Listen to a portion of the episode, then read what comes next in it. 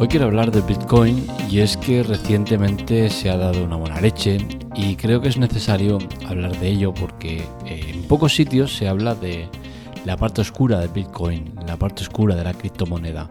Y creo que es necesario porque al final es eh, algo mucho más habitual de lo que pensamos y que da eh, como consecuencia resultados catastróficos para países incluso como El Salvador que empleó dinero público para comprar criptomoneda y ahora está viendo cómo esa moneda ha caído en picado su valor y toda la inversión realizada pues está en el aire.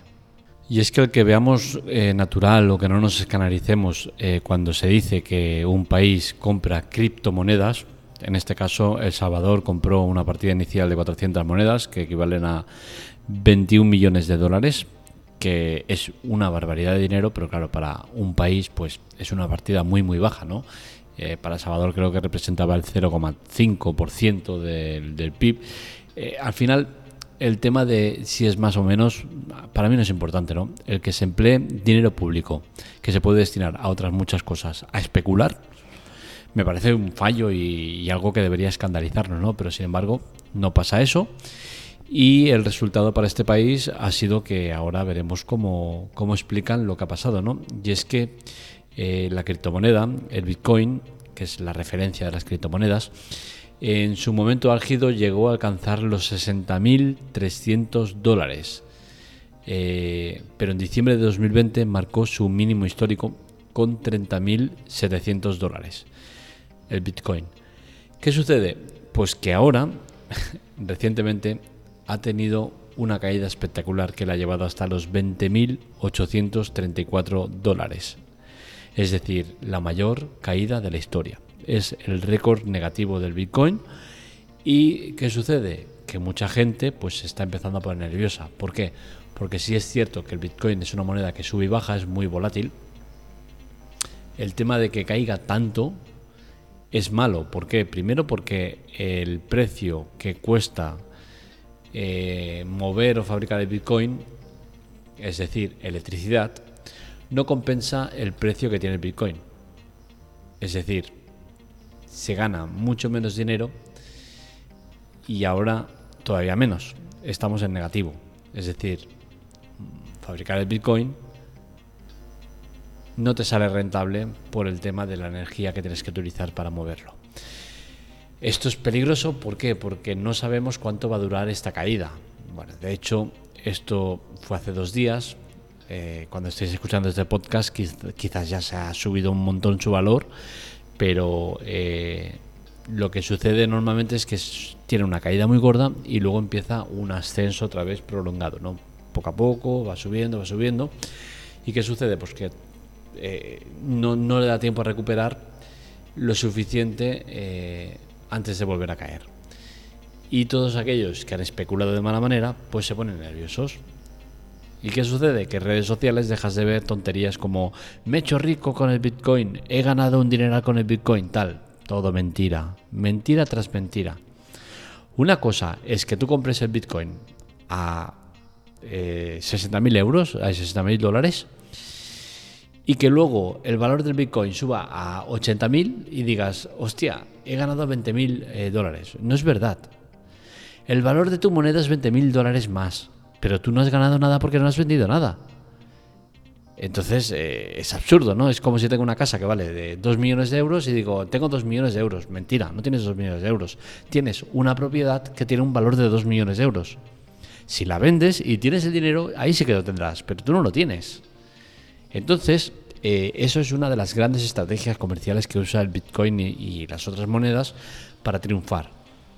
Engañar a la gente con cantos de sirena que se van a hacer ricos al momento, que van a tal, y qué sucede, que luego no es verdad. ¿Por qué? Porque existen muchos factores que determinan el que puedas o no ganar dinero.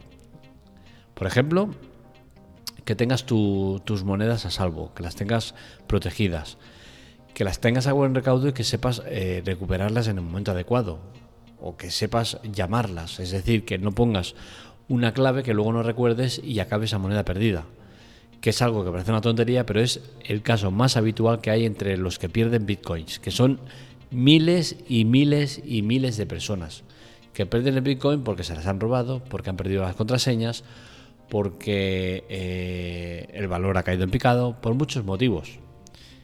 Incluso me atrevería a decir más, que son los que tienen una experiencia negativa que positiva con el Bitcoin. Y es que al final es una moneda muy volátil y es una moneda que eh, se te vende con, con, con aires de serlo más y luego no es así. Hay que saber moverla, hay que saber comprarla, hay que saber venderla, hay que saber hacer muchas cosas. Y eso, lamentablemente, no se explica a la gente. Y luego pasa lo que pasa, que la gente pide hipotecas para, para comprar bitcoins. Sí, sí, préstamos. Hipotecan su casa. Venden activos. Venden recuerdos. Venden eh, propiedades. Venden lo que haga falta por comprar bitcoins. Es el colmo de los colmos. No entiendo cómo se permite a los bancos eh, dar, eh, hipotecar cosas o pedir préstamos para comprar bitcoins. Me parece una salvajada. Y se está haciendo. ¿Y qué pasa? Que luego nos encontramos con suicidios, gente que no quiere salir de casa, deprimida, porque han arrastrado a familiares, amigos a comprar monedas y se ha estancado la moneda, o sea, pegado un batacazo increíble. Y al final son tantas cosas negativas que creo que no compensa el dolor de cabeza y el estrés que, que sugiere, que sufres por comprar eh, criptomonedas con el beneficio que se obtiene de ellas. Es cierto que se gana mucho dinero, eh, las cosas como son, no es una mentira, pero hay que entender la criptomoneda, hay que saber moverla y hay que saber todo lo que se esconde detrás de ella. No es eh, decir, voy a comprar una criptomoneda, la compras y al día siguiente decir, hostia, mira, vale 300 euros más. Hostia, al cabo de una semana vale 500 euros más. Coño, al cabo del mes vale 2.000 euros más. La voy a vender. Pum, la vendo. Mira, me he ganado 2.000 euros. Eso está bien, pero no es una realidad. Esa gente que dice, es que he comprado Bitcoin cuando no valía nada y ahora estoy forrado. Mentira. Mentira porque no es así. Aquellos que compraron bitcoins a un, a un dólar o un euro no existen. ¿Por qué? Porque ya las han vendido. Habrá algún caso excepcional que, conserve eh, bitcoins comprado a un valor bajo, pero la mayoría, a medida que ha ido subiendo, ha ido vendiendo. Con la cual cosa, muy pocos sabrán que tengan eh, bitcoins de esos de a un euro, a 100 euros, a 200 euros. Lo dudo que haya muchos.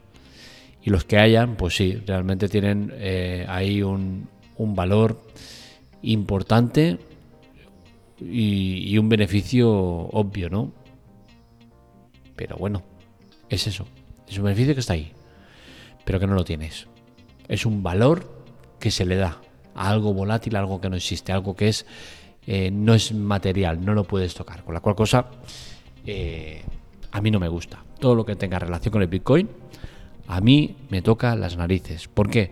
Porque yo no veo Bitcoin éxito empresarial, éxito de dinero, tal. No, veo Bitcoin problemas asociados. Gente con muchos problemas por el Bitcoin. El planeta sufriendo de mala manera por el Bitcoin. A mí si cuando sale Bitcoin me dices, vale, venga, Bitcoin va a estar regulado, vas a tener que tener eh, una empresa una, razón social, un local comercial adecuado para, para fabricar Bitcoin, energía renovable para fabricar Bitcoins y todo esto, cosas más, más menos, te digo que perfecto. Pero desde el momento que eh, la gente cambia de residencia, cambia de país, porque están minando bitcoins y se van a países donde la energía es más barata. Gente que se pone a minar en su casa, generando problemas de calor y ruido a los vecinos. Todas estas cosas son inadmisibles y están pasando. Y es lo que yo veo cuando hablo de Bitcoin. Yo no veo éxito, yo veo fracaso, peligros, dolor, malestar. Todo eso es lo que veo y todo eso es lo que me gustaría que vierais cada uno de vosotros que tenéis previsto invertir en bitcoins o que habéis invertido en bitcoins. Puede ser una moneda fantástica, pero lo puede ser si la compras y dices, mira, voy a invertir 200 euros, 500 euros, 1000 euros, 5000 euros. Ya nos estamos pasando mucho, pero bueno, ahí y dices, ala, la dejo en el cajón, bien protegida, que no me puedan robar, tal, o la llevas a un banco, a, una caja de estas de seguridad o lo que sea, pum, ahí la dejas, tu llave de Bitcoin.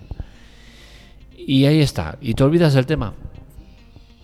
¿Que la has comprado a, cuánto? Al valor que está ahora, que es un. Ahora sería un buen momento para comprarlo, la verdad. A valor de 20.800 que está, si todavía está este valor o similar, desde luego es un buen momento para comprar. Os tendría que animar a ello. No lo voy a hacer, pese a que lo acabo de hacer, pero mm, creo que es un momento para comprar muy bueno. Pero es eso, coger, decir, hostia, mira, 20.000 euros que vale, dólares que vale Bitcoin ¿Cuánto tienes ahorrado? 10.000. Haz una inversión de 1.000. Me parece bien. 2.000. Bueno, venga. 3.000. No nos vayamos mucho más allá porque te estás jugando tus ahorros. ¡Pum! 3.000 euros en Bitcoin. ¿Qué será? Una, media moneda no llega, ¿no? A un cuarto de moneda, vale, pum, la tienes ahí en el banco y ahí te olvidas. Y de aquí un año, dos años, tres años, dices, oye, a ver cómo está eso hostia, invertí a 20.800 y está a 40.000. No está mal. Voy a retirar la moneda. La retiras y te vas con tu dinero tan tranquilo. Eso es el Bitcoin. Eso es la manera correcta de, vivir con el Bitcoin. No hacer una inversión y estar cada día, hostia, ha subido, hostia, ha bajado, no, que se ha pegado el batacazo, no, y cada día obsesionado. Eso no es bueno.